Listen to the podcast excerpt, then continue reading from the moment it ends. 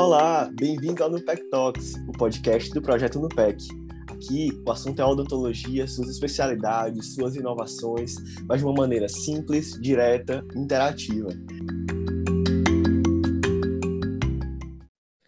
Olá, pessoal, sejam bem-vindos a mais um episódio do nosso Nupec Talks. Estamos muito felizes de estar de volta, né, depois deste tempo.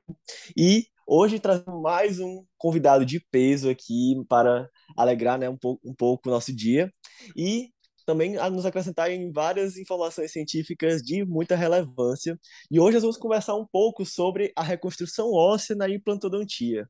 Hoje nosso convidado é o Dr. Mário Lisboa. O Dr. Mário é especialista em implantodontia pela ACO, é mestre em clínica odontológica pela UFC, doutor em ciências morfofuncionais pela UFC, professor de farmacologia, periodontia e implantodontia pela Unicristos, é pesquisador do NPDM, que é o nosso núcleo de pesquisa e desenvolvimento de medicamentos, né, uma parceria da UFC com a Unicristos, e é membro efetivo do programa de pós-graduação em ciências odontológicas da Unicristos e colaborador do programa de pós-graduação em farmacologia da UFC. Doutor Mário, seja muito bem-vindo, é uma honra te ter aqui no nosso podcast.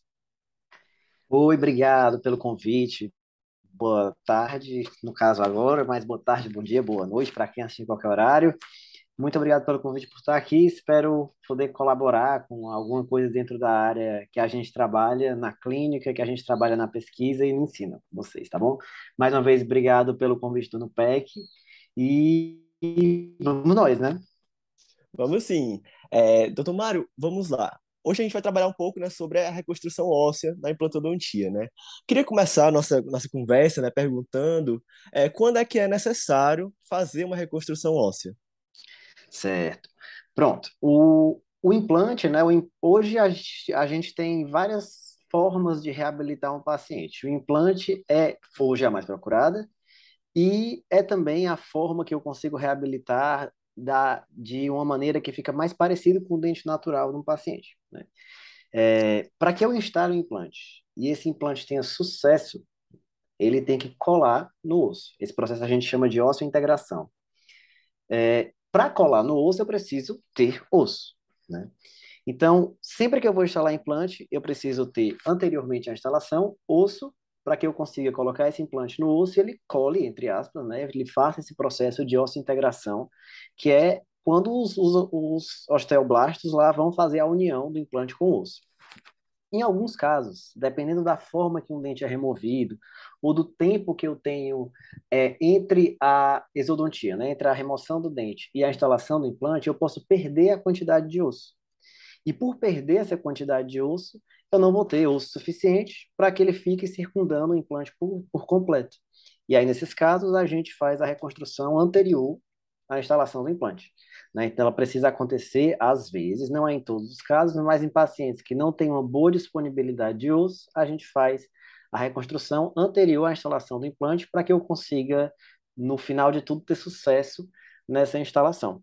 Né? É importante que a gente diga que osso ele é perdido de muitas formas. Né? Ele é perdido com o tempo, ele é perdido e neoformado o tempo inteiro, é isso que a gente chama de turnover do osso, né? Ele é perdido e neoformado o tempo inteiro, mas algumas coisas aceleram. A periodontite acelera a perda óssea, a própria exodontia acelera a perda óssea, algumas fraturas dentárias levam à perda óssea também. E é, para casos mais mais modernos, entre aspas, a gente pode tirar o dente e no mesmo passo colocar um implante. Só que imagina que se eu tiro o dente, eu deixo uma cavidade no dente, eu deixo o alvéolo vazio e esse alvéolo, ele não é osso. E eu preciso ter osso ao redor do implante. Então, nesses casos, algumas vezes a gente precisa também reconstruir osso para garantir que vai ter é, sucesso e longevidade na reabilitação. Muito interessante, doutor Mário. A gente já trouxe alguns episódios, né, falando um pouco da, desse mundo que é a reabilitação oral aqui no podcast e mais uma vez, né, a reabilitação oral aparecendo aí, mostrando toda a sua força, né, como ela pode transformar aí as vidas. E falando um pouco da reconstrução óssea, né, tipo, que, que materiais que a gente usa para fazer essa reconstrução? É, só voltando ao que tu estava falando, da reabilitação, né, que é realmente um mundo e tem muitas formas. Hoje, inclusive, por muito tempo, né, implante ele é, ele é antigo, entre aspas, ele vem lá de 62. É, e de lá para cá, muito mudou dentro da implantodontia, porque antes o paciente que não tinha osso, ele não era candidato a implante. E hoje não. Hoje, como a gente tem técnicas para conseguir reconstruir o osso, para conseguir formar osso, muito dificilmente a gente tem casos de paciente que a gente não consegue de forma nenhuma colocar o implante. Na maioria das vezes, eles têm contraindicações que não são associadas à perda de osso, mas ao metabolismo do osso, e por isso que a gente não consegue fazer a reabilitação. Mas realmente esse mundo e essa crescente da, da reconstrução óssea é o que faz com que a gente consiga hoje reabilitar praticamente todos os pacientes que a gente tem. E o que, que a gente precisa para fazer isso, né? Para que a gente faça isso, a gente tem que lançar a mão de alguns biomateriais, biomateriais que têm que ser extremamente biocompatíveis e ajudar na formação de osso. O, o osso ele é um tecido que ele tem tendência a é, ele é um tipo de tecido conjuntivo, então ele tem tendência a se formar se tiver espaço para que ele se forme, né? E células viáveis para formar osso, que são os osteoblastos. E aí, o que a gente usa para criar espaço e para gerar células viáveis são os enxertos ósseos. Né? Esses enxertos ósseos eles podem ser tanto do, da própria pessoa, que é um enxerto que a gente chama de autógeno, eles podem ser de outras pessoas, eles podem ser de animais e eles podem até ser materiais sintéticos feitos em laboratório. Mas tão importante quanto enxerto são as membranas. Né? As membranas, elas são um tipo de biomaterial, inclusive mais caro do que o próprio enxerto, se você for pensar o valor mesmo, é, é um tipo de material que é extremamente importante no processo de reconstrução. Principalmente se eu tiver uma reconstrução, um espaço, uma perda óssea, né, um defeito ósseo muito grande. Aí a membrana ela vai ser, às vezes, mais importante até do que o próprio enxerto. Então, para que eu faça isso, para que eu faça uma reconstrução hoje, eu preciso, de forma geral, de um tipo de enxerto e um tipo de membrana para que a gente consiga fazer esse processo de forma completa. Ainda tem outras técnicas, né, que usam alguns outros biomateriais. Alguns anos atrás, se usava um biomaterial que era uma proteína é, recombinante humana, né, feita em laboratório, por plasmídeos, é uma proteína recombinante humana que induz a formação óssea, que é a RBMP2, a BMP2 recombinante. E ela induz a formação de osso de uma forma absurda, com, óbvio, alguns efeitos adversos. E é, a utilização dela deu até uma queda agora mais recente, justamente para se estudar melhor esses efeitos adversos que ela pode ter. Mas, de forma geral, enxertos e membranas hoje são o que a gente tem de mais difundido para conseguir fazer uma reconstrução, se necessário. Aí, doutor Mário, eles são utilizados juntos, os, os enxertos e as membranas, ou tipo, uso o enxerto ou a membrana? Depende do caso.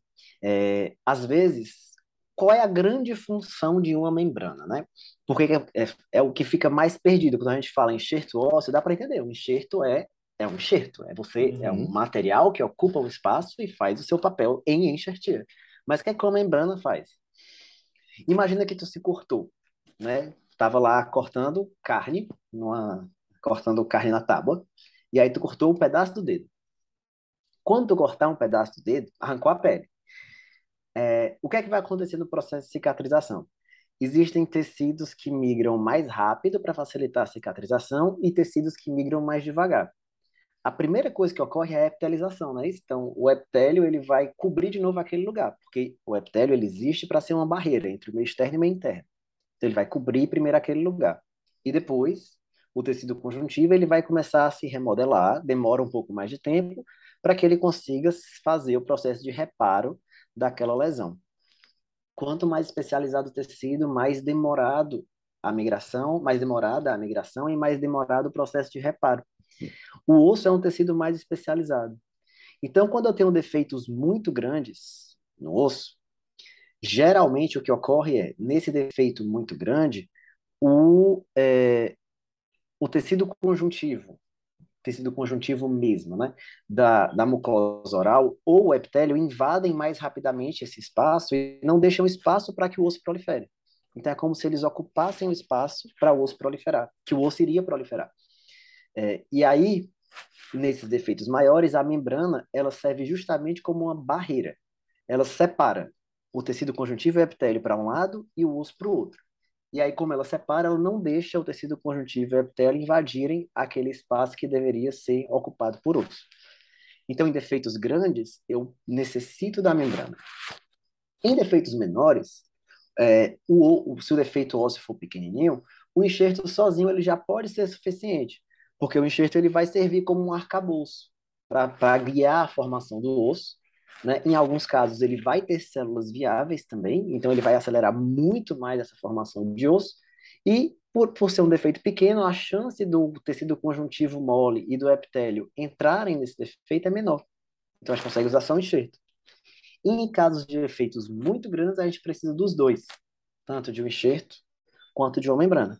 E ainda tem casos que a gente precisa de outras coisas. Né? A gente pode usar hoje telas de titânio, que são malhas de, de, de titânio que servem para gerar uma estrutura, né? para criar um, um arcabouço rígido, para manter o enxerto no lugar. Então a gente pode usar, lançar mão de diversas outras coisas.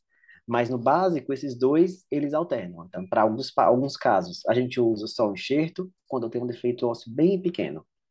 Alguns casos, eu consigo, dependendo do caso, usar só a membrana, é mais raro. Geralmente, quando eu tiro um dente, por exemplo, eu posso usar só a membrana, né, para cicatrizar o osso naquele lugar.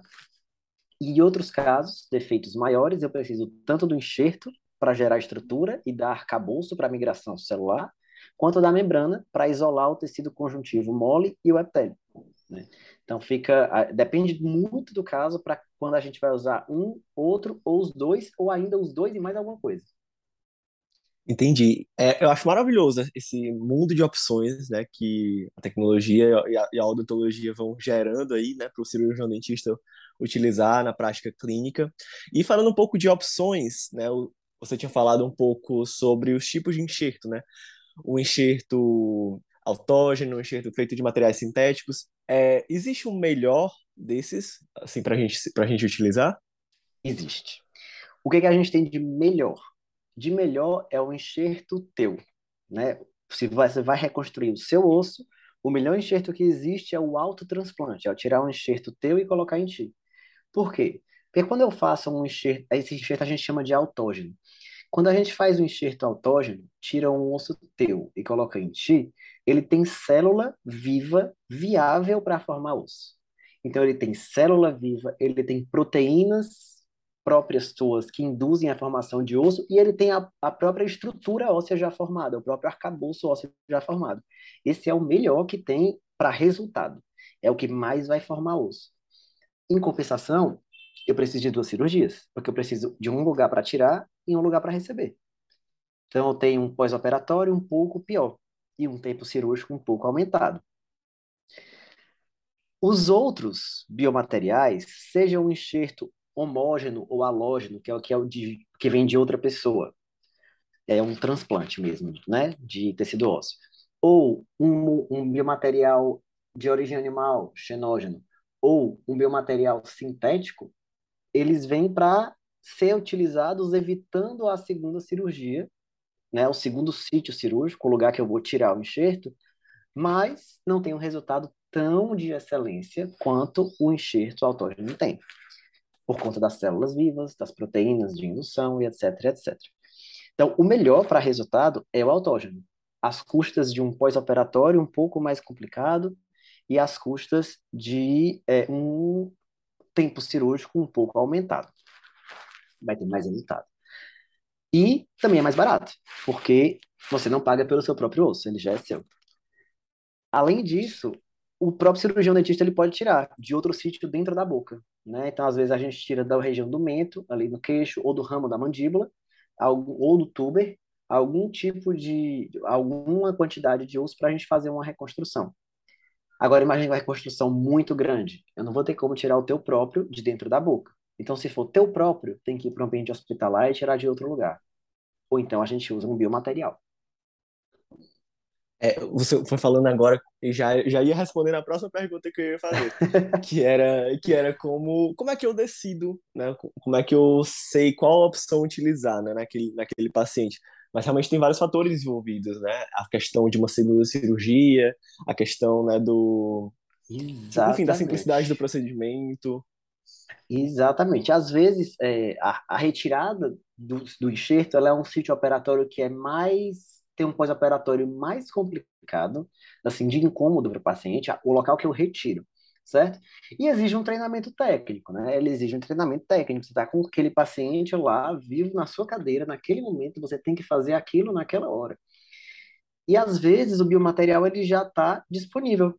O, existe um, um biomaterial padrão ouro dos biomateriais não autógenos, é, que, que ele é de origem animal, de origem bovina. Você compra ele. Então, se você precisar de, vou botar valores absurdos, tá? Mas se você precisasse de meio grama, você tem para comprar. Se precisasse de um quilo e meio, você também tem para comprar. Então, ele, a questão da disponibilidade não é uma questão, o pós-operatório complexo não é uma questão, a habilidade técnica passa a ser uma menor questão. Então, é, a decisão ela depende da habilidade técnica, ela depende dos limites do caso. Tem casos que eu não vou conseguir operar de qualquer forma, eu preciso fazer uma técnica, selecionar uma técnica cirúrgica, uma técnica de enxertia correta. E é, depende da extensão também, né? Mesmo que o autógeno seja o melhor, para quem vai fazer uma reconstrução muito grande, fica inviável tirar autógeno. Porque de onde eu vou tirar uma quantidade tão grande de osso? Né? Então, acaba que a gente lança mão de biomateriais. Depende um pouco do caso, né? depende um pouco de como o caso é feito.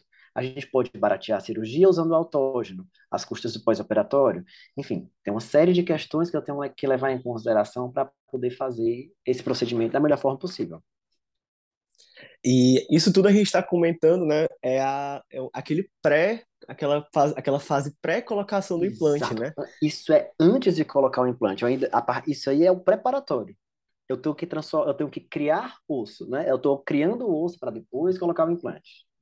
Isso. E qual seria, qual seria mais ou menos o tempo de espera que eu coloquei a, um enxerto, coloquei uma membrana, para depois recolocar o, colocar o implante?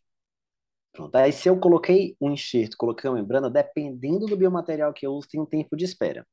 De forma geral, o tempo de espera para se colocar um implante após uma enxertia, de forma geral, tá? Isso vai mudar para algum biomaterial, para alguma coisa.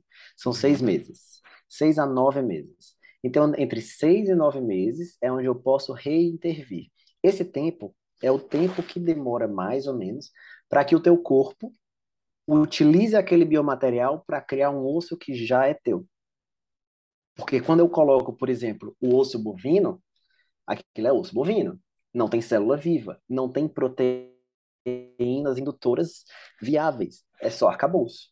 Eu preciso de um tempo para que o teu osteoblasto é, colonize aquele coágulo junto do enxerto e forme osso naquele lugar e o tempo de formar osso é ele formar osso, ele mineralizar a matriz do osso. Então, isso demanda algum tempo. Por volta de seis meses. Então, a gente acaba atrasando o processo de reabilitação às custas da reconstrução. Mas ela é necessária. Se eu quiser fazer implante, eu preciso ter osso. Então, se o paciente precisa da reconstrução e quer ser candidato a implante, ele precisa fazer o procedimento enxertia e esperar pelo menos esses seis meses. Né? É, alguns biomateriais vão pedir um tempo maior. Alguns biomateriais vão pedir um tempo de nove meses, por exemplo, ou de seis a nove meses, vão dar uma janela de tempo. Mas isso a gente acompanha, a gente acompanha através de tomografias. Durante, no momento da cirurgia, a gente percebe se aquele osso é sangrante, porque se aquele osso for sangrante, isso quer dizer que ele tem vasos sanguíneos viáveis, então ele é um osso vivo, meu. Eu já substituí aquele enxerto bovino ou sintético por um osso que é meu. E aí eu consigo trabalhar mas por volta de seis meses, mais ou menos, dependendo do biomaterial. E dá para a gente também estipular um, um preço médio para esse tipo de procedimento? Pronto, aí, aí a gente entra num outro mundo, né? Por quê? Quando a gente fala em preço médio do procedimento, eu tenho que levar em consideração o que, que eu estou usando. habilidade técnica da pessoa com quem eu estou fazendo, o tempo, a hora clínica dela, né? Mas muito, muito dos custos vai depender do tipo de biomaterial que é utilizado. Por que, que eu enfatizei que eu consigo reduzir o custo fazendo um enxerto autógeno? Porque se você pensar, o enxerto autógeno, que é o que eu tiro de ti mesmo, ele vai precisar de mais anestesia, vai precisar de mais tempo na minha sala, vai precisar de um pós-operatório com mais acompanhamento, vai precisar de mais sutura, mas o biomaterial em si ele tem um preço elevado. Essa, esse que é o padrão ouro dos biomateriais é, não humanos, não autógenos, né? que é esse bovino, ele custa mais de mil reais um grama. Um grama. Bem mais. Nossa. Vamos colocar aqui uns uhum. 1.300 reais. Um grama. Só ele. Às vezes, a gente não, muitas vezes, a gente não precisa de um grama. Né? Mas ele vende meio também. Mas custa 700 e alguma coisa. Então, fica é, o preço ele o, o, preço do biomaterial ele vai influenciar muito no preço da reconstrução. Uma membrana dessa mesma empresa custa mais de 800 reais. Então, se eu uso um grama de osso e mais uma membrana, eu tenho aí mais de dois mil reais só de biomaterial. Então, o preço em si torna o procedimento às vezes menos acessível. E aí, para que eu torne para que eu dê acessibilidade, eu tenho outros biomateriais que não são o padrão ouro e eu também tenho um enxerto autógeno, que vai ser mais sofrido né, para o paciente, porque são dois sítios cirúrgicos, é mais tempo de cadeira. Mas, em compensação, eu consigo reduzir os custos daquele procedimento para que o meu paciente consiga ser reabilitado. Então, a, a, o preço em si, ele vai variar muito dependendo da técnica, dependendo do biomaterial, porque os biomateriais em si, eles podem ter um preço elevado tá certo? Isso também é um ponto importante porque às vezes a gente vê, a gente é, entra naquele embate de mercado, né? Que eu, em, pensando assim, ah, eu tenho um biomaterial que custa 800 reais, aliás, mais de mil reais um grama e outro que vai me cobrar 200 reais um grama. Qual que é melhor? Não sei.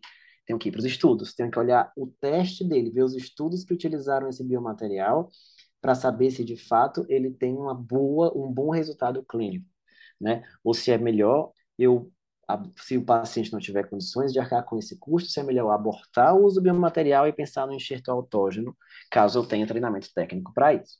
Né? Então, a gente entra aí num embate meio. É, um embate de mercado mesmo, para que a gente consiga entregar o melhor, né? entregar o melhor para o paciente e conseguir também fazer uma reabilitação da melhor forma possível. Né? No final das contas, a gente está aqui falando de enxerto, enxerto, enxerto, mas o paciente não está buscando enxerto paciente está buscando a coroa que vai em cima do implante, no local que você colocou o enxerto. Você é o comer, você quando faz enxerto, você está no começo de uma cadeia do que o paciente está buscando, porque ele quer a coroa, ele quer o dente. O paciente não chega, ah, eu queria um titânio dentro do meu osso, e nem, ah, eu queria botar um osso de boi aqui. Ele não fala isso, ele quer o dente. Então, eu preciso é, deixar ele muito ciente de que tudo isso é um processo. E que, às vezes, esse processo ele precisa ser muito bem feito nesse começo para que eu consiga ter o melhor dente, a melhor coroa para ele, né? Então, entregar o melhor aí, a gente vai ter que entrar um pouco nesse embate de mercado para saber qual o melhor biomaterial para que eu ou o biomaterial mais indicado para aquele paciente dentro da realidade que a gente está vivendo, né? Com toda certeza. Esse embate é, é algo que a gente geralmente sempre comenta aqui no, nos nossos episódios, né? E mais uma vez ele, ele surgindo aí, né? Como é importante a gente aliar isso, né? Aliar a questão não é só ciência, também não é só preço, é, é o conjunto, né? Também nunca deixe de ser. E, doutor Mário, adorei nosso papo. Que, queria ficar rápido, aqui conversando, né? Passa queria ficar aqui conversando por, vários, por várias horas aqui que a gente conseguia ter assunto aqui direto. Ah, mas agora Falar, vou te deixar, falar. vou te deixar aí livre para encerrar da maneira que quiser, também fazer suas considerações finais. É, obrigado. Não passa muito rápido. Acho que esse tempo aqui foi realmente muito rápido. A gente já Sim, quer falar mais. E eu, é, eu sou meio, meio prolixo, então quero falar demais. E a gente gosta. mais uma vez, muito obrigada pelo convite. É, eu acho que é muito legal a gente conseguir vir aqui e passar de uma forma mais descontraída, menos formal, assim, é, essas informações acerca do, do, mundo que é a reabilitação e do mundo que é a implantodontia, é, para que todo mundo consiga acessar isso e começar a pensar, porque a, a acender aquela, aquele pensamento dos procedimentos inteiros que culminam numa reabilitação, né? Que a gente não vai conseguir só o paciente chegar e em uma sessão, duas, eu colocar um dente no lugar tem um caminho para fazer isso. E esse é o caminho que a gente está que eu queria trazer para mostrar aqui, né? Começando lá atrás, quando eu tenho ainda que gerar o osso, que vai receber o implante, que vai receber a coroa. Então, falar disso aqui foi muito, muito legal. Adorei passar esse tempo aqui. E muito obrigada mais uma vez pelo convite. Muito obrigado por me chamar para cá. E fico assim, disponível para qualquer outro momento, caso vocês queiram que a gente tenha alguma conversa, porque achei muito legal. Nunca tinha participado do podcast, achei muito interessante.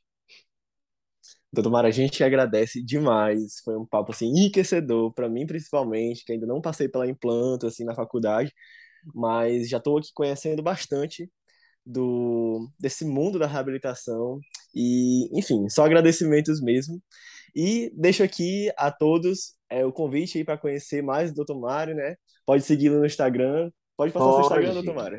Pode seguir meu Instagram. Meu Instagram é Lisboa Underline Mário. Ele tem um pouco de cada coisa. Às vezes dente, às vezes palestra, às vezes pério, às vezes implanto, às vezes fotos da vida, mas está lá para todo, tá, para todo mundo que quiser chegar por lá, pode chegar, interagir. Eu adoro conversar por lá também, então pode mandar perguntas que à medida que eu tiver com, com tempo eu vou respondendo. Olha aí, meu povo, não perca essa oportunidade. E agradecemos também a todo mundo que ouviu, que ficou até aqui. E até o próximo episódio.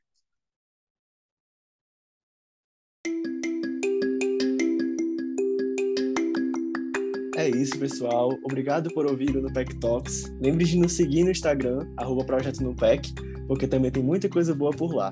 Até a próxima!